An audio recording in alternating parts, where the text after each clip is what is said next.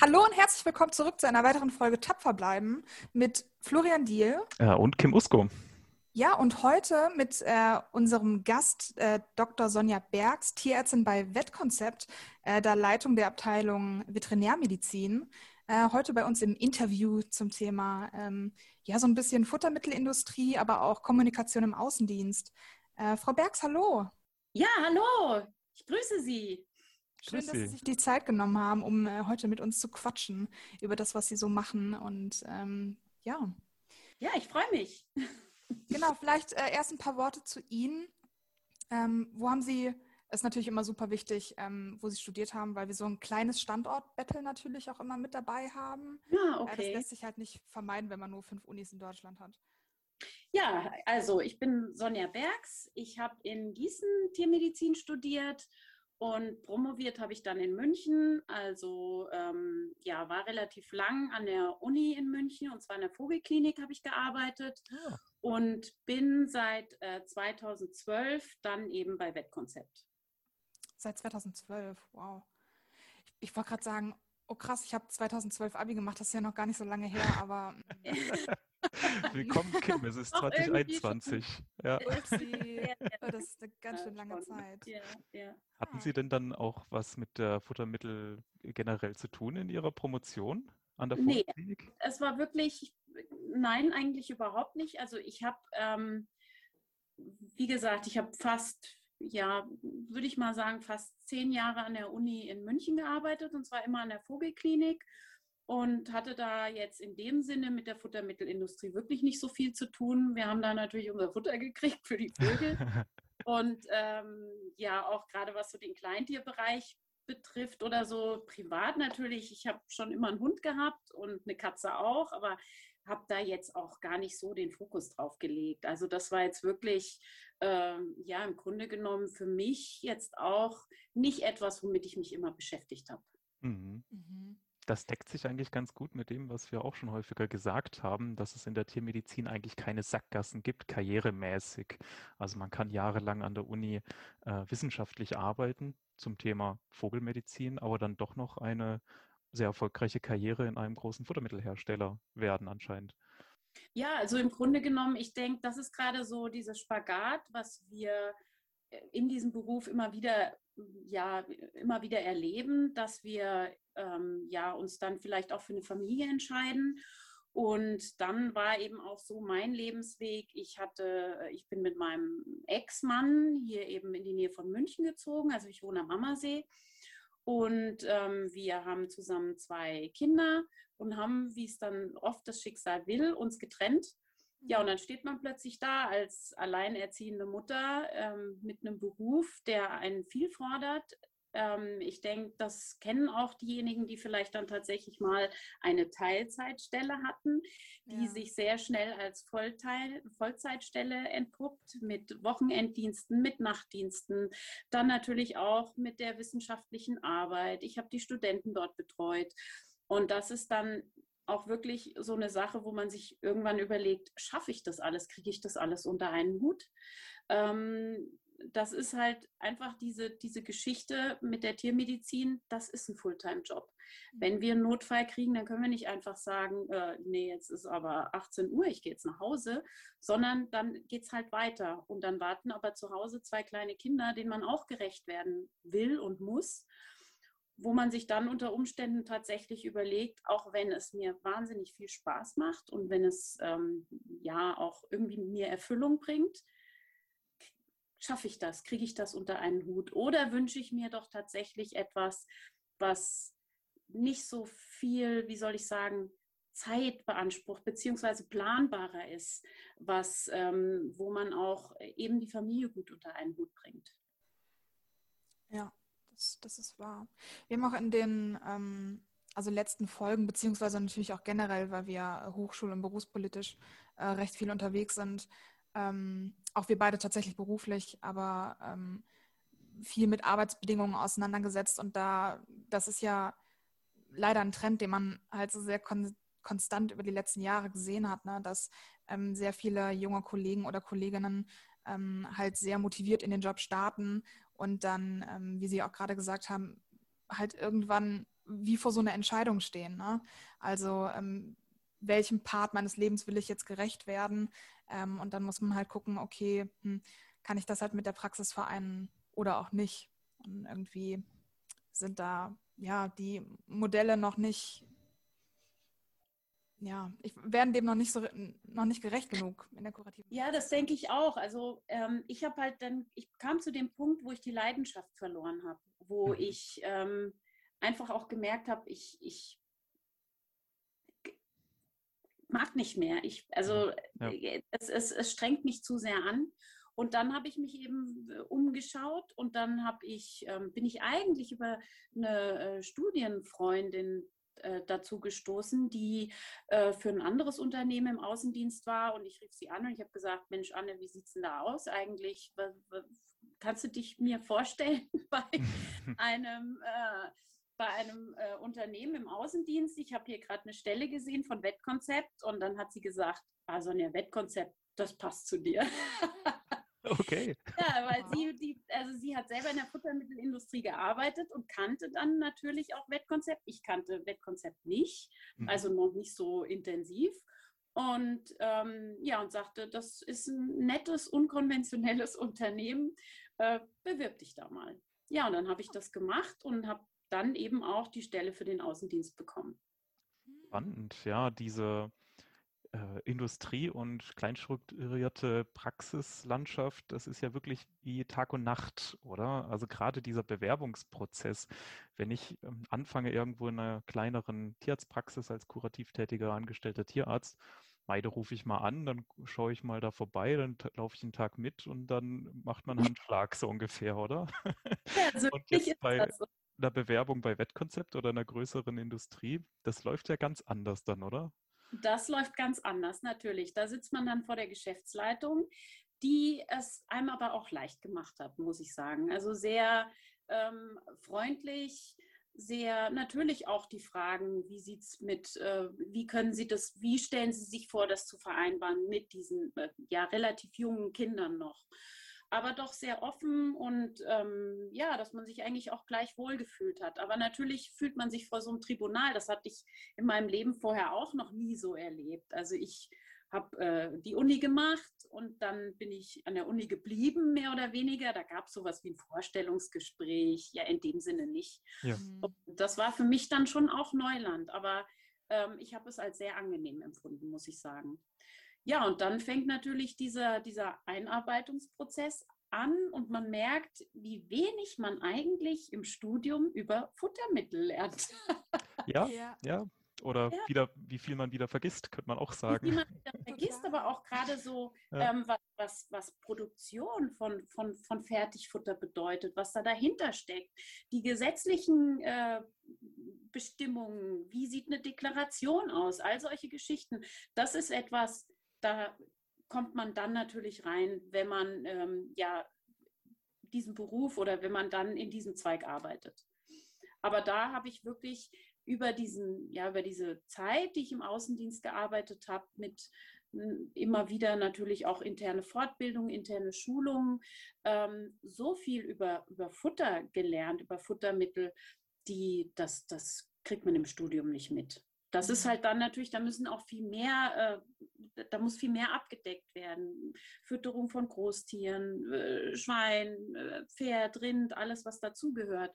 Da geht man natürlich nicht so ins Detail.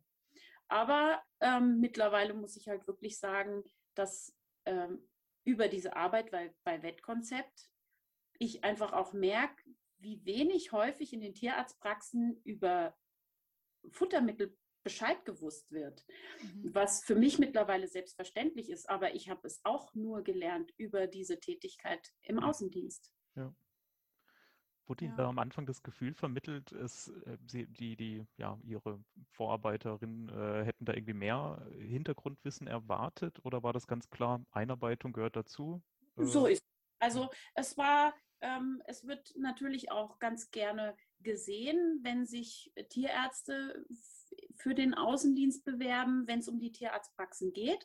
Wobei ähm, man gerade auch, gerade was die Futtermittelindustrie betrifft, ähm, sich auch gut als TFA bewerben kann. Also da ist, sind die Grenzen nicht so festgelegt wie jetzt beispielsweise in der Pharmaindustrie, wo man halt wirklich wünscht, dass das Tierärzte sind. Weil man natürlich auch auf ja, gleicher, Ebene natürlich mit den Tierärzten sprechen kann. Und ähm, ja, aber es wurde jetzt in dem Sinne nicht darauf Wert gelegt, dass man ein gewisses Vorwissen hat. Gar mhm. nicht. Mhm. Sondern es wurde schon Wert darauf gelegt, wie ist die, wie ist die Erscheinung, äh, kann sich diejenige, derjenige, der sich dafür bewirbt, äh, gut, gut ausdrücken. Und der Verkauf, wie man das ja häufig denkt, gerade wenn man in, in den Außendienst geht, der sehr klassische Vertreter, der steht gar nicht mehr so im Vordergrund. Mhm. Also es geht schon vor allem wirklich um diese, diese, diese ja, Kundenbindung auch. Also mhm. ich habe unheimlich viele Praxen während meine, meines Außendienstes gehabt, die sich einfach auch gefreut haben, wenn ich gekommen bin. Da ging man dann auch irgendwann auf das Du über, ha, schön, dass du da bist, willst du einen Kaffee? Da hat man dann auch mal über ganz andere Dinge gesprochen. Aber es macht so viel aus, wie, wie man auch mit dieser Praxis kann. Denn die Praxis entscheidet dann, nee, also der Außendienst, den mag ich gar nicht, ich gehe zu jemand anderen. Die Konkurrenz ist ja groß. Mhm. Ja. Und dass man eben auch nicht mit einem Abschluss daraus gehen muss, also dass man sagt, so, ich habe jetzt eine Bestellung in der Hand, sondern dass es vielleicht auch manchmal einfach nur die Kommunikation ist oder wo Sie sagen, jetzt brauche ich mal hier eine Beratung. Äh, wie muss ich denn, ähm, keine Ahnung, einen allergischen Patienten, der vielleicht auch noch eine chronische Niereninsuffizienz hat, füttern? Also solche Geschichten, die im Fokus stehen, jemanden, ja, der ansprechbar ist, den man anrufen kann und wo man einfach auch relativ schnell auf schnellem Wege eine Info bekommt. Mhm. Ich schätze, da geht es ja jetzt auch viel mehr um äh, dieses Vertrauen untereinander. Ne? Also ähm, Sie haben ja auch gerade schon gesagt, diesen klassischen Vertreter, um den geht es gar nicht mehr so. Das ähm, muss ich ganz ehrlich gestehen, war bisher so ein bisschen das, was ich so ein bisschen unter Außendienst verstanden habe. Da kommt dann irgendwie jemand mit seinem Aktenköfferchen und putzt Klinken quasi. Aber das ist natürlich sehr, sehr veraltet. Ähm, und ich kann mir sehr gut vorstellen, dass ähm, da wahrscheinlich, wenn man selber Tierärztin ist im Außendienst, einem da auch nochmal ein anderes fachliches Vertrauen entgegengebracht wird. Ähm, also dass da eben klar ist, dass nicht, ich sage jetzt mal in Anführungszeichen, nicht nur ein Produkt verkauft werden will, sondern dass man eben, also wie Sie auch gesagt haben, auf Bedürfnisse des Kundenstamms und der Praxis eingehen möchte, auch tatsächlich. Ähm, und da halt ja nicht so dieses Verkäufertum im Vordergrund steht. Ganz genau. Also das, das war auch, ähm, kann ich mich noch gut an mein Einstellungsgespräch erinnern, dass ich gesagt habe, ich bin kein Verkäufer, ich bin Tierärztin. Und da sagten die, genau das suchen wir. Wir wollen niemanden, der äh, das anpreist auf Gedeih und Verderb. Und ich bin dann auch wirklich so, dass, dass wenn ich, wenn bestimmte Produkte von uns äh, kritisch beurteilt werden über die Praxis, dass ich ähm, auch die Kritik annehme, dass die Kritik auch weitergeleitet wird, dass wir uns dann auch austauschen mit unseren Tierärztinnen im Innendienst, ähm, wo dann unter Umständen auch ähm, Rezepturen verbessert werden, solche Geschichten. Also dass das ähm, wirklich auch, dass wir da auch sehr offen sind für Kritik gegenüber oder von den Tierärzten und versuchen das dann auch dementsprechend umzusetzen.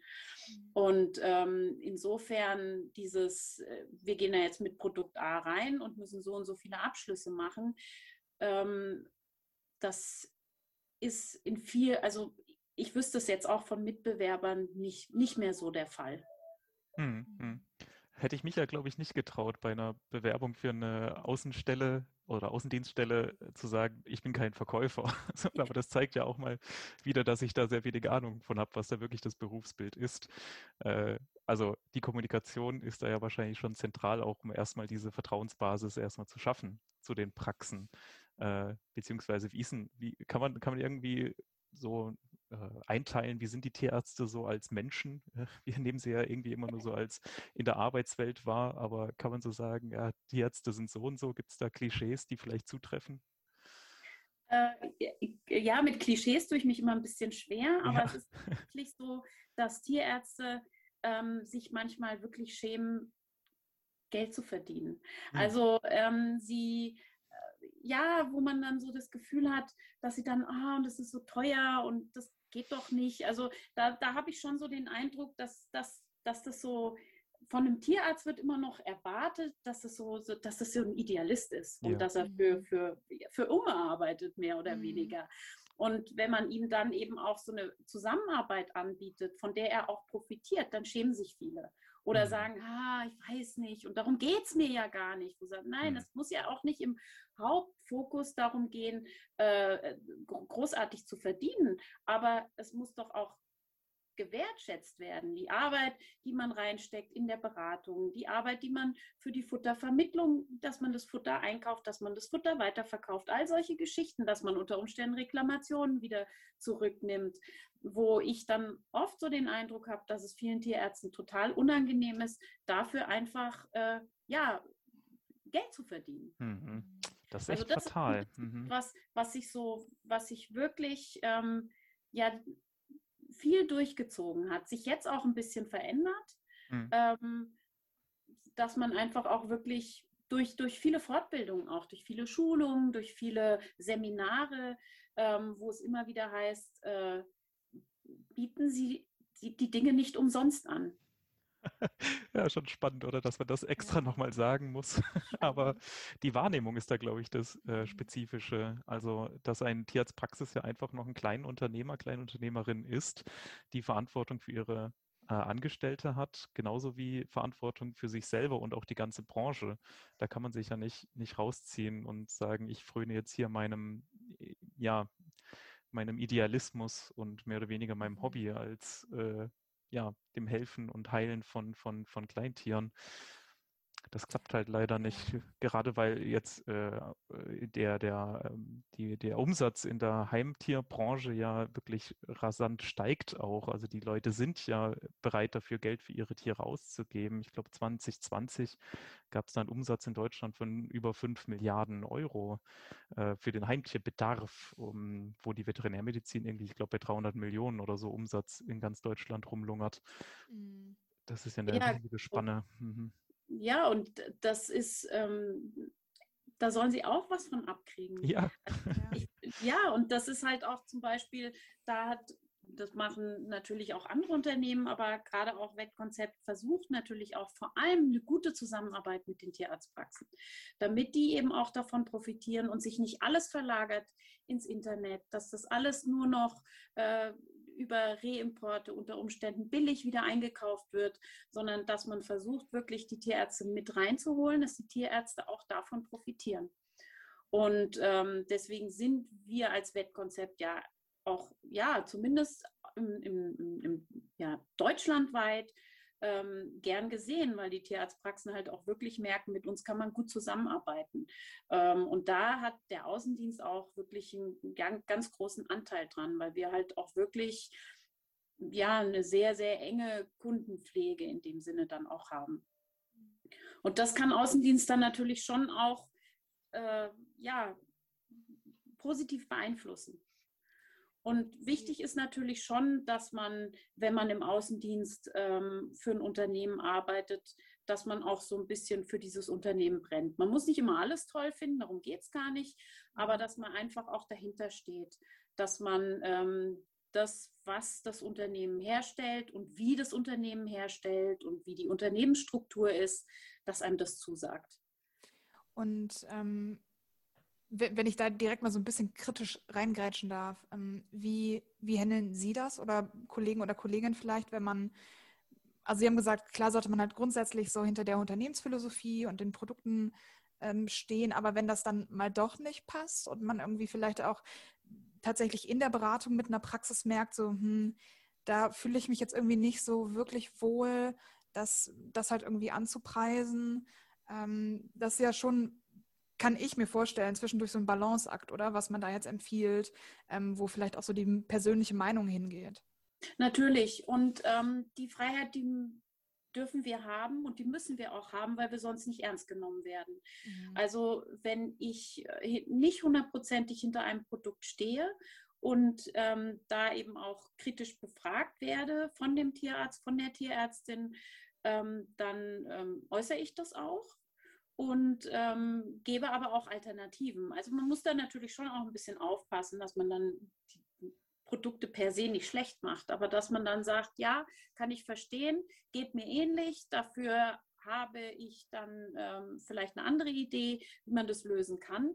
Und auch Produkte, wo ähm, wie, oder wo viele nicht dahinter stehen, die wir im Außendienst arbeiten und wo wir eben auch die Informationen kriegen, dass damit Kunden nicht so ganz zufrieden sind. Die werden äh, intern diskutiert und dann ist es eben auch so, dass man daran arbeitet, dass das Produkt besser wird oder dass man dann auch sagt, dann verabschieden wir uns eben auch von diesem Produkt. Mhm. Und das, ähm, diese Freiheit haben wir und diese Freiheit gibt uns auch dieses Unternehmen und gibt, denke ich auch, ich kenne natürlich mittlerweile auch viele andere, die im Außendienst arbeiten. Bei vielen ist das so, weil man sonst natürlich wirklich als der klassische Vertreter hm. angesehen wird. Es geht dann und ja, ja. natürlich Glaubwürdigkeit, ja. Es geht dann ja um die Authentizität, die ja man nicht irgendwie mhm. vortäuschen kann. Ja, das stimmt wohl. So ist, und ich meine, wir sind ein kleines Unternehmen. Wir haben nicht so ein riesiges Portfolio wie andere Mitbewerber. Und dann muss man einfach auch manchmal ganz klar sagen, für den und den Fall, tut mir leid, haben wir nicht das richtige Futter. Da müssen Sie sich bei den Mitbewerbern umschauen. Da können wir, da können wir aus unserem Portfolio nicht zurückgreifen war das alles so ein bisschen Learning by Doing, diese ganzen Gespräche mit den Praxisinhabern? Klar, es gibt dann wahrscheinlich so Leitfäden oder so, aber schlussendlich im Gespräch ist man ja dann doch äh, auf sich alleine gestellt. Ja. Ähm, Gab es davor oder vielleicht schon in Ihrem Studium oder eben auch während der Promotionszeit irgendwelche Seminare, Kommunikationsworkshops, Weiterbildungen, die Sie besucht haben? Oder ist das alles dann im, im Konzept selber in der Firma dann passiert? Ja, also das ist alles in der Firma passiert. Ich habe schon gemerkt, dass ich ähm, gut mit Menschen reden kann. Also ich habe zum Beispiel, als ich in der Vogelklinik gearbeitet habe, unheimlich gerne die Sprechstunde gemacht. Ich habe nicht so gerne operiert. Ja. Einem Kollegen gelassen, der gesagt hat, oh nee, Sprechstunde mag ich nicht. Und ich habe gerne die Sprechstunde gemacht. Ich habe gemerkt, ich kann das. Und das, das sagt mir zu. Und das ist natürlich ein ganz wichtiger Punkt, dass man sich nicht scheut, dass man unter Umständen auch mal in eine Praxis geht, äh, wo es Probleme gibt und dann versucht, dieses Problem zu lösen auf eine gute Art. Aber ähm, richtig gelernt, Kommunikation gab es bei mir im Studium gar nicht. Ich bin froh, dass es mittlerweile ähm, schon sich so langsam etabliert, dass es da ähm, mittlerweile mehr Angebote gibt. Ähm, das war wirklich Learning by Doing. Mhm. Mhm. Ich habe jetzt schon mal auch gehört als Kritik an Wahlpflichtkursen zum Bereich Kommunikation im Tiermedizinstudium, dass man ja sowas wie Kommunikation oder eben diese Art, wie geht man mit Menschen um, taugt einem das oder taugt einem das nicht, dass man das gar nicht so wirklich lernen kann, sondern man kann es halt oder man hat Spaß daran oder man hat es halt nicht. Was würden Sie da sagen? Ähm, das stimmt zum einen, aber zum anderen denke ich, kann es jeder lernen. Also ähm, man, man muss es lernen. Also ich, meine, ich habe natürlich auch während meiner Zeit im Außendienst die ein oder andere Praxis gehabt, wo ich sehr ungern reingegangen bin. Mhm. Das können gute Tierärzte, Tierärztinnen sein, aber da hapert es tatsächlich an der guten Kommunikation, allein auch an so einer Willkommenskultur, die man, wo man in eine Praxis geht, wo man sich willkommen fühlt. Das hat gar nichts damit zu tun, dass ich als Außendienstler reingehe, sondern ich bin ja beide, ich bin ja alles drei. Ich bin sowohl Tierarzt, Tierärztin als auch Hundebesitzer und Katzenbesitzerin. Und ich bin eben Außendienstlerin. Und deswegen habe ich natürlich kann ich habe ich den Blickwinkel von allen Seiten. Und ich kann gehe in eine Praxis und sage mir hier würde ich mich als, auch als Tierbesitzerin nicht wohlfühlen, weil da niemand ist, der einen begrüßt. Da gibt es vielleicht irgendwo nur so eine Klingel und man weiß nicht, hat er jetzt oder hat sie einen gehört? Da sitzt man da verloren. Und solche Geschichten, die denke ich, die kann man auf jeden Fall äh, optimieren, wenn einem das jemand sagt, wenn man selber dafür offen ist, weil man, weil man sich vielleicht auch unwohl fühlt in der Kommunikation mit den Tierbesitzern oder auch mit Außendienstlern. Und ähm, das denke ich, kann man sich aneignen. Je früher, umso besser. Weil was bringt einem der Beruf, wenn man tatsächlich ein wunderbarer Operateur ist, aber überhaupt nicht mit den Kunden umgehen kann? Und ähm, das denke ich, natürlich liegt dem einen das mehr und dem anderen weniger, aber äh, ein gewisses Training, das kann man auf jeden Fall dann auch umsetzen. Das denke ich schon. Gut. Ähm, jetzt sind Sie ja aber nicht mehr im Außendienst, sondern Leiterin des, der Veterinärabteilung oder des Veterinärwesens, wie auch immer, in Wettkonzept. Äh, was, was genau ist da jetzt Ihre, Ihre äh, Stellenbeschreibung oder was machen ja. Sie da genau?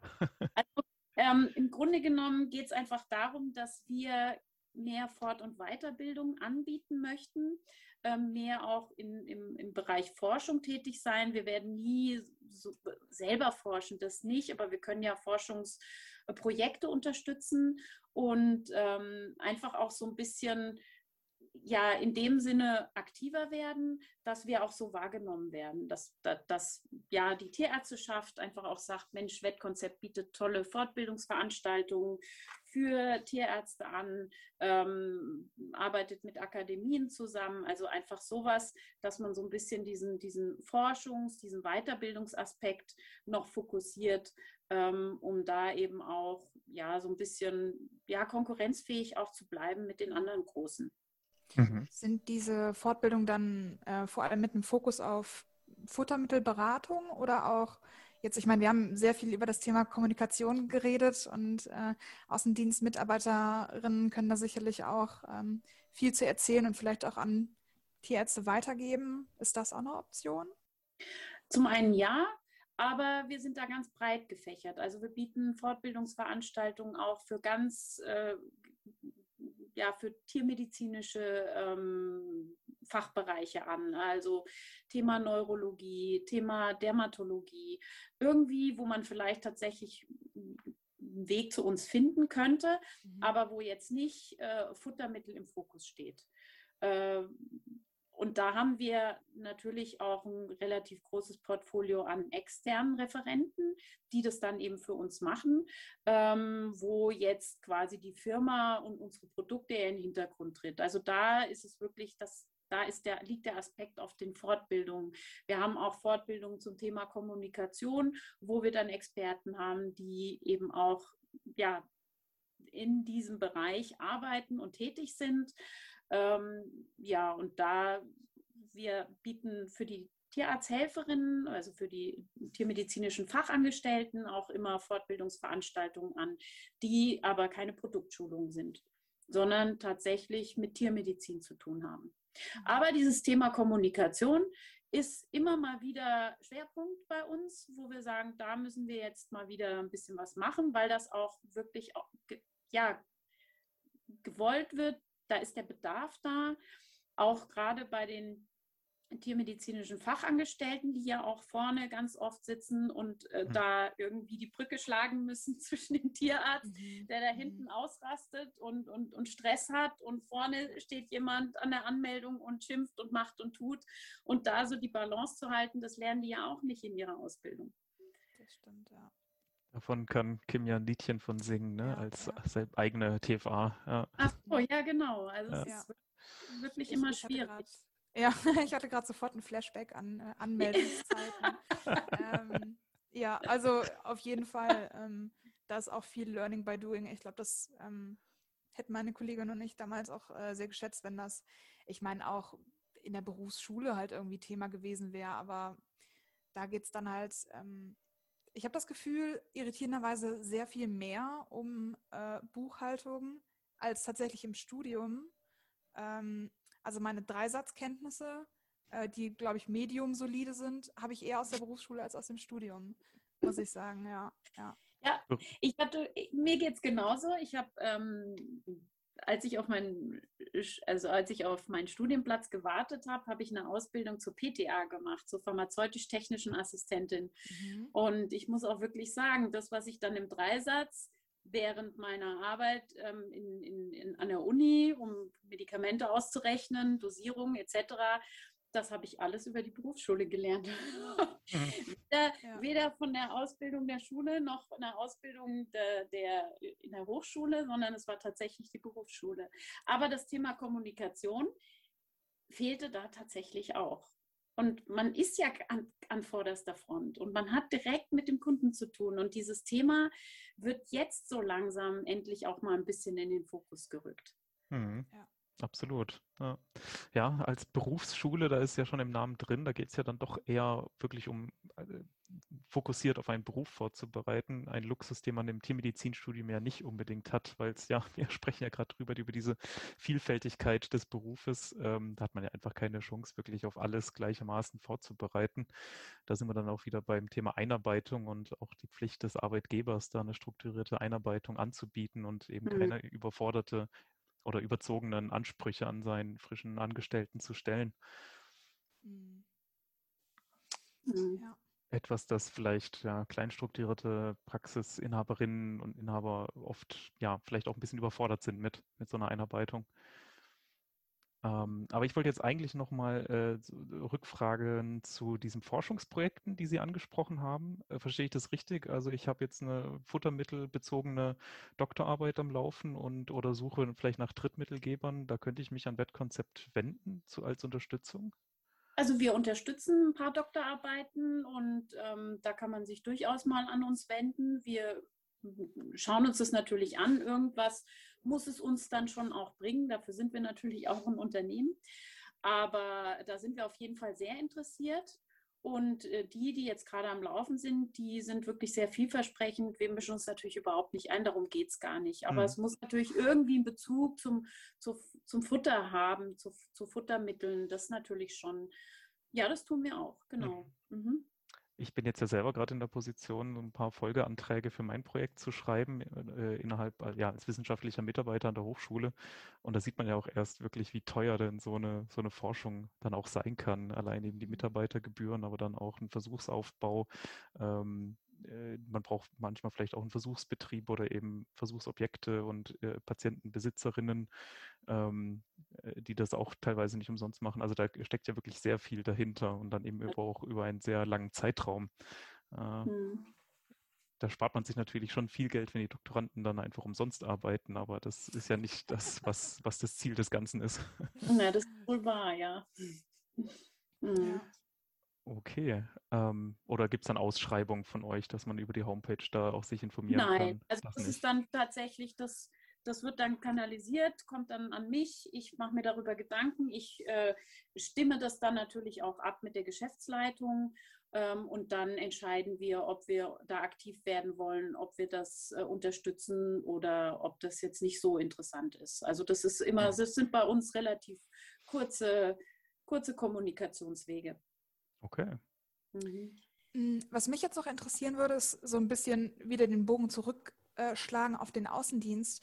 Aber wie kann ich mir ganz plump gefragt so einen Arbeitsalltag vorstellen? Also hat man dann, hat, hat jeder Mitarbeiter oder jede Mitarbeiterin so seinen, ähm, ich sag mal, weiß ich nicht, Kundenstamm, so Praxen, die man halt einmal im Jahr anfährt und vierteljährlich abtelefoniert? Wie, ich, ich weiß nicht, wie kann man sich das vorstellen? Naja, also ähm, man hat natürlich sein Gebiet, was man betreut und ähm, starke, weniger starke, äh, schwache Praxen ähm, und ähm, versucht natürlich auch gerade, wenn das schwache Praxen sind, da vielleicht ein bisschen mehr, mehr ein bisschen die, die Zusammenarbeit ein bisschen zu pushen und ähm, arbeitet aber im Grunde genommen schon sehr selbstständig. Also mhm. ähm, man hat seinen Bürotag, wo Touren geplant werden, wo man Termine vereinbart ähm, und dann plant man quasi die Woche, ähm, besucht die Praxen und ähm, ja, es gibt manche Praxen, die besucht man öfter, weil man das Gefühl hat, da ist Bedarf da. Es gibt manche Praxen, die möchten das nicht so gerne. Dann die sagen, telefonischer Kontakt reicht aus. Aber man versucht sie schon zu besuchen, alle Praxen, die man in einem Gebiet hat, zumindest im Jahr ähm, alle mal gesehen zu haben, mhm. ähm, weil der persönliche Kontakt ganz viel ausmacht. Also ich habe das schon so oft erlebt, dass ich, ähm, also wenn unser Gebiet ein bisschen umgeändert wurde, man hat neue Kunden dazu bekommen, wie auch immer, man hat angerufen, die gesagt haben, nee, telefonischer Kontakt reicht mir vollkommen aus. Und dann ist man doch mal vorbeigefahren, hat gesagt, ich würde Ihnen gerne die Broschüre reinreichen. Dann äh, kam es zum Gespräch und dann sind daraus äh, ja tolle Kooperationen geworden. Also ähm, insofern macht es schon Sinn, dass man die Kunden besucht. Wir haben es jetzt auch gerade in dieser Pandemiezeit erlebt, wo wir eben nicht rausfahren durften oder die Kollegen, ich ja sowieso nicht. Ähm, das leidet schon. Also es gibt auch viele Praxen, die ähm, angerufen haben und gesagt haben, wann könnte er denn mal wieder kommen. Also viele haben wirklich auch das Bedürfnis. Denn ähm, Telefonat wissen wir alle, man hat ein Anliegen, das Anliegen wird dann äh, besprochen und dann ist das Telefonat zu Ende, aber face-to-face, -face, da fällt einem dann doch noch was ein und dann, mhm. ah, da war ja doch die Fortbildung, die ist in, in drei Monaten, darüber können wir noch mal sprechen. Und es macht schon viel aus. Mhm. Und natürlich auch die persönliche Sympathien. Wenn da, äh, wenn da wirklich, wenn der Außendienst einen sehr guten Draht zu der Praxis hat, dann ähm, ist das auch gut für die Firma und gut fürs Geschäft auf jeden Fall. Das schon. Mhm. Eine Frage vielleicht noch, bevor wir dann doch mal einen konkreten Tipp auch an unsere Kommilitoninnen rausgeben, wie man dann jetzt auch als Student von Wettkonzept profitieren kann. Ähm, ist es der Klassiker, dass man als Tierarzt einfach im, im oh, jetzt ist ein Zug vorbeigefahren, ich glaube, das habt ihr auch gehört. Mhm. War, war, äh, okay. War okay, oder? Gut, ja, ja. jetzt sind alle wach wieder, oder? äh, ist es der Klassiker, dass man als Tierarzt einen im Außendienst anfängt, äh, bei generell in, in, so Sparten oder eben auch spezifisch bei Wettkonzept? Oder gibt es da noch andere Einstiegsmöglichkeiten? Ach so, ähm, dass man, ähm, ob es da jetzt noch andere Stellen für Tierärzte gibt, war die Frage? Oder? oder, so, ob das so der klassische Einstieg ist in so einen Industriezweig als hm. Außendienstleister kommt, glaube ich, ein bisschen darauf an. In der mhm. Pharmaindustrie hat man wahrscheinlich sehr viel mehr Stellenangebote, ähm, was so die Futtermittelindustrie betrifft. Natürlich gibt es auch Tierärzte, die im Innendienst arbeiten, die bei der Produktion, bei der Entwicklung von neuen Futtermitteln dann mit äh, verantwortlich sind. Äh, jetzt bei uns in dem speziellen Fall ist es im Grunde genommen schon, dass man sich gezielt auf den Außendienst bewirbt. Ähm, ja, weil man, wir sind natürlich auch jetzt nicht so ein Riesenunternehmen, wo wir so einen großen Bedarf an Tierärzten im Innendienst haben, die sich dann quasi um Produktions, äh, um diese Produktionszweige kümmern. Und insofern ist es dann ja schon so der Weg, dass man sich für den Außendienst bewirbt. Man muss sich dann natürlich allerdings auch verabschieden von der Arbeit am Tier. Also das fehlte mir schon auch hin und wieder, dass ich gesagt habe, Mensch, das möchte ich nicht missen. Also diese Zeit, die ich wirklich am Tier gearbeitet habe, die, da denke ich auch sehr, sehr gerne zurück. Ähm, die Vorteile natürlich jetzt von diesem Beruf sind, dass man relativ geregelte Arbeitszeiten hat, dass man ein, ja, ein gutes Einkommen hat, dass man keine Wochenend-, keine Nachtdienste hat. Man hat mal eine Messe, aber eine Messe macht auch Spaß, muss ich sagen. Das ist ja auch mal eine schöne, eine schöne ja, schöner Raum, wo man, ja, wo man auch mal mit anderen Menschen oder mit vielen Menschen auf einem Raum zu tun hat. Ähm, ja, und im Grunde genommen sind das eben die Vorteile, die, die ja, man bestimmt in, bestimmt in, in Lebensphasen zu schätzen weiß. Gerade wenn man ähm, eine Familie hat, wo man äh, diese festen Arbeitszeiten dann natürlich auch braucht und benötigt. Aber ähm, das muss einem schon klar sein, dass das mhm. natürlich fehlt. Ja. ja. Über Messen haben wir ja auch schon in diesem Podcast gesprochen. Da sind mhm. wir beide auch Fan von, ja, wenn sie denn mal wieder dann stattfinden. Da sind wir als Bundesverband ja auch immer vertreten gewesen. Mhm. Also es macht auch Spaß, weil plötzlich trifft man Leute, mit denen hat man studiert oder ja der Zeit, wo man, äh, wo ich an der Uni gearbeitet habe, da kommen dann plötzlich Leute auf den Stand und sagen, Sonja, du hier. Und das ist einfach so schön. ja, so, äh, natürlich, wir haben jetzt ein Jahr lang virtuelle Messen ja. hinter uns gebracht. Ist vielleicht auch mal ganz interessant, über dieses Medium sowas zu erfahren, aber ähm, ist dann ähm, auch wieder gut. Dann, wieder ja. gut. dann wünscht man sich einfach wieder die Präsenzveranstaltung, wo man ja, wo so viel anderes natürlich abläuft, ja. Außer jetzt nur dieses berufliche. Gerade in so einem kleinen Berufsfeld wie der Tiermedizin, da kennt man sich dann halt einfach auch sehr schnell und äh, es verläuft sich nicht so, das ist so schön konzentriert. Ja, ganz genau, richtig. Das ist echt nett. Also, mhm. ich, also klar haben wir auch äh, Kommilitonen und so weiter wie, also wieder gesehen, aber ich fand das auch total spannend, wenn man dann mal so zwei, drei Jahre irgendwie in Folge immer so beim gleichen Kongress ist, ähm, dass man halt auch irgendwie sehr schnell Leute kennenlernt und sich dann auch total zwanglos grüßt. Also das ist auch so ein ganz, also sehr schön, aber auch gleichzeitig komischer Raum, in dem man sich dann da so trifft. Ne? Und äh, alle irgendwie total entspannt miteinander umgehen. Ähm, also schön merkwürdig.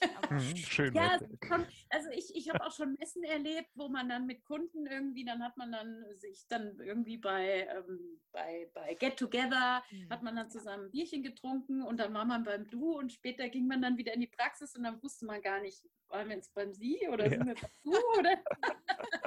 ja, weil man sich in so einem Raum total zwanglos und plötzlich ist man dann wieder schlüpft man wieder in diese Rollen. Ja. Und dann war das dann wirklich manchmal so, wo man erstmal gucken musste, wie, wie, wie, wie fühlt sich das jetzt an? Passt das noch? Also, aber das ist dann auch ganz spannend, ja. solche Erfahrungen Absolut. zu machen. Ja. Erweitert das ja, Verhältnis auf jeden Fall. Ja, doch, natürlich, klar. Ja. Okay. Kim, hast du sonst noch was? Sonst. Ich äh, habe gerade noch überlegt, aber ich glaube, ich glaube, ich bin äh, eigentlich sehr zufrieden. Also ich hatte das. Ich, ähm, das ist schön.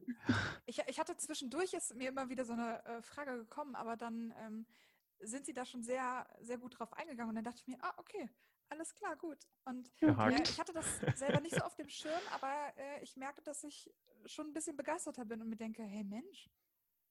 Oha, Industrie Huch. vielleicht. Hm, wer weiß. Aber, da geht die nächste aus der kurativen Praxis weg. Ja, wir werden, ich bin ja noch, ich bin ja noch gar nicht in der kurativen Praxis drin.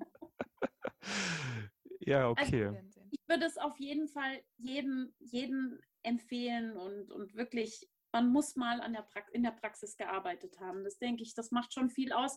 Ähm, auch für die eigene Glaubwürdigkeit. Also mhm. wenn man, ähm, es gibt viele, wo das Gespräch also wo das, wo man so im Beginn des Gesprächs ja, haben Sie schon mal, hatten Sie schon mal eine Praxis oder haben Sie schon mal praktisch gearbeitet? Ja gut, dann war ich in der Vogelindustrie. Das hat jetzt mit, mit Kleintierfütterung jetzt nicht so viel zu tun, aber trotzdem, ähm, man kann mitreden. Und das ist ganz wichtig oft. Ähm, man wird dann natürlich auch ernster genommen, weil die sich sonst sagen, naja, meine Güte hat sie ihr Studium gemacht und dann hat sie gleich den einfachsten Weg gewählt. Wobei natürlich einfach kann man jetzt so nicht sagen, aber ja. so wird es häufig aber auch dann wahrgenommen, wenn man in die Industrie geht. Mhm. Dass das ja im Grunde genommen ähm, ja, der, der bequemere Weg ist, was natürlich so nicht immer stimmt, aber ja. und wenn man dann eben auch mal wirklich praktisch gearbeitet hat und weiß, wie das ist, praktisch zu arbeiten, dann ist es für einen selber schön, weil man nun mal auch dieses lange Studium auf sich genommen hat, genau dafür. Das war ja mal die Idee, die dahinter steckte. Mhm. Und ähm, weil man natürlich dann auch ganz anders mitreden kann. Total. Es sind ja auch dann so die kleinen Dinge, ne? wenn, wenn dann jetzt irgendwie die Praxis sagt oder ähm, der Inhaber oder die Inhaberin so, oh Gott, heute war, heute war wirklich ein stressiger Tag, kann man das natürlich ganz, ganz anders mitfühlen irgendwie. Ne? Oder auch, wenn es dann um Kundenkontakte geht und ähm, ich meine, so Futtermittel müssen im Endeffekt dann auch eben dem Tierhalter oder der Halterin verkauft werden. Und wenn man dann halt selber noch nie so in der Situation war, tatsächlich mit Tierbesitzern zu sprechen äh, und das mal so selber ähm, aus erster Hand zu erleben, wie schwierig äh, oder wie, weiß ich nicht, emotional auch manchmal die Gespräche sein können. Ähm, ja, ja, stimmt schon, dann äh, kann man dann nicht so auf der gleichen Wellenlänge mitreden. Das ist dann schon schwierig. Ja, und manchmal ist es ja auch schön, wenn man äh, nicht immer nur diesen Gesprächsstoff auf diesem einen Thema hat, sondern eben auch über andere Dinge sprechen kann, wenn die dann, wenn dann äh, die Tierärzte erfahren, ah, sie haben in der Vogelklinik gearbeitet, ich hatte da jetzt gerade einen Patienten, Wellensittich mit Megabakterien und dann redet man plötzlich über das und dann kommt man wieder aufs andere zurück und das, das, ja, das, da, da, das wird dann so, das nimmt so diesem Gespräch den Zwang mhm. und ähm, führt es dann auch oft in eine Richtung, die einfach auch für beide Seiten sehr schön ist. Sie hätten ja jetzt eigentlich auch überhaupt keine Probleme, irgendwo wieder in einer Kleintierpraxis anzufangen, oder? Also ich meine, Sie bringen da jetzt ja zwei Qualitäten mit, die, um die sich ja jeder, oder drei eigentlich fast schon, die, um die sich jeder Praxisinhaber äh, äh ja kloppen würde, eigentlich Erfahrung mit, mit äh, Kleinvögeln, auf die ja viele ähm, Praxisinhaber ja auch eigentlich keine Lust mhm. haben, sich mhm. damit zu beschäftigen. Dann Futtermittel und dann auch noch dieser kommunikative Aspekt. Also wäre ja eigentlich auch möglich, dieser Weg zurück, theoretisch. Ja, ich bin schon zu lange draußen, würde mhm. ich sagen. Also ich, ähm, wenn ich jetzt nur Futterberatung machen müsste, wäre es okay. Und Wellensittich in die Hand gedrückt bekommen würde. Aber ich habe natürlich dadurch, dass ich, ähm, dass ich mich ja, dass ich auf einen Bereich spezialisiert war, habe ich mich natürlich nie jetzt in dem Sinne so intensiv mit, äh, mit Hund und Katze beschäftigt. Mhm. Also ich, ich würde mir jetzt nicht mehr zutrauen, mich da hinzustellen und eine Hündin zu kastrieren. Nein, würde ich nicht machen. Also das fehlt mir definitiv.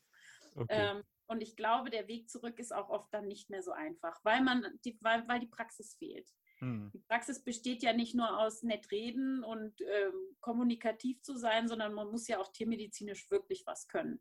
Und das verlernt man mit der Zeit. Das muss hm. man schon ganz klar sagen. Man vergisst viel natürlich, man verlernt auch viel. Also gerade was operative Eingriffe betrifft, das würde ich mir jetzt nicht mehr zutrauen. Nein. Logisch, ah, okay. Alles klar, jetzt äh, die Kommilitoninnen interessiert jetzt ja natürlich so, äh, ja. mit Kleintier bei sich im Studium. Ich hatte auch einen Hund während dem Studium und äh, da gibt es ja die Studenten-Ansprechpartner an allen Hochschulen. Was hat genau. das damit auf sich? Genau. Genau. Also wir haben Studentenvertreterinnen ähm, an den Universitäten, die eben selber dort studieren und die eben dort Futtermittelberatung machen, wo man eben auch das Futter ähm, über Studentenrabatt bekommen kann. Ähm, da wird es auch demnächst auch schön über euch, über den Instagram-Account, äh, kurze Vorstellungen von den äh, Studentenvertreterinnen geben, weil ich denke, gerade jetzt äh, ist es relativ schwierig, wo viele Erstsemester die Uni noch nie von innen gesehen haben. Ja, An ja. kann man sich wenden und kann eben auch, ähm, ja, kann eine Beratung ähm, ja, also kann beraten werden, gerade was die eigene Fütterung betrifft. Ähm, ja, und die stehen eben jedem Studenten da äh, mit Rat und Tat zur Seite. Den Kontakt findet man über euch über die Homepage oder wie kommt man an diese ähm, ran? Äh, Kontakt findet man eigentlich über die Uni. Also da hm. bin ich jetzt auch ein bisschen überfragt. Wir sind da eigentlich wirklich raus. Das machen unsere Studentenvertretungen an den Unis äh, selber. Viele machen das über einen Facebook-Account. Ähm, man kann unter Umständen das tatsächlich mal googeln. Äh, Studentenvertretung Gießen. Also es läuft nicht direkt über, also es läuft nicht okay, über uns. Nicht zentral mhm. Werbung, sondern das liegt dann wirklich an den Studentenvertretungen direkt, wie sie das ähm, an den Unis eben publik machen. Manche hängen ein kleines Plakat auf, ähm, bei manchen kann man sich über die AStA informieren, wann die da und ähm, ihre kleine oder ihre mhm. Sprechstunde haben. Ähm, das macht jede Uni ein bisschen unterschiedlich. Okay, also einfach mal im Semester Facebook-Gruppe mal nachfragen, wie es ausschaut. Irgendjemand weiß es auf jeden Fall. Ja, Super. ja. Okay. Oder genau. auf den Instagram-Post von uns warten. Ja, genau. Also das war eben da auch die Idee, die dahinter steckt, äh, ja. dass man das wieder so ein bisschen in den Fokus rückt. Mhm. Gerade was Erstsemester betrifft, die haben dann immer so ein Erstsemester ähm, Carepack oder Tüte gekriegt und da war eben dann auch Infomaterial von uns drin. Und das ist halt jetzt gerade so im letzten Jahr natürlich so ein bisschen verschütt gegangen durch mhm. die durch die Situation und deswegen ist es ganz gut, wenn man jetzt über die, über die Social Media ein bisschen erfährt, wie man Kontakt aufnehmen kann. Mhm. Ja. Alles klar, super. Super. Vielen Dank auf jeden Fall für das tolle Gespräch. Fand ich sehr spannend. Ja, mir hat es auch Spaß gemacht. Sehr schön offen. Vielen Dank dafür. Genau. Ja. Ja. Vielen Dank und äh, wir verabschieden ja. uns. Immer schön Wie tapfer immer, bleiben. Sehr selbstbewusst. genau. schön tapfer bleiben. Tschüss. tschüss.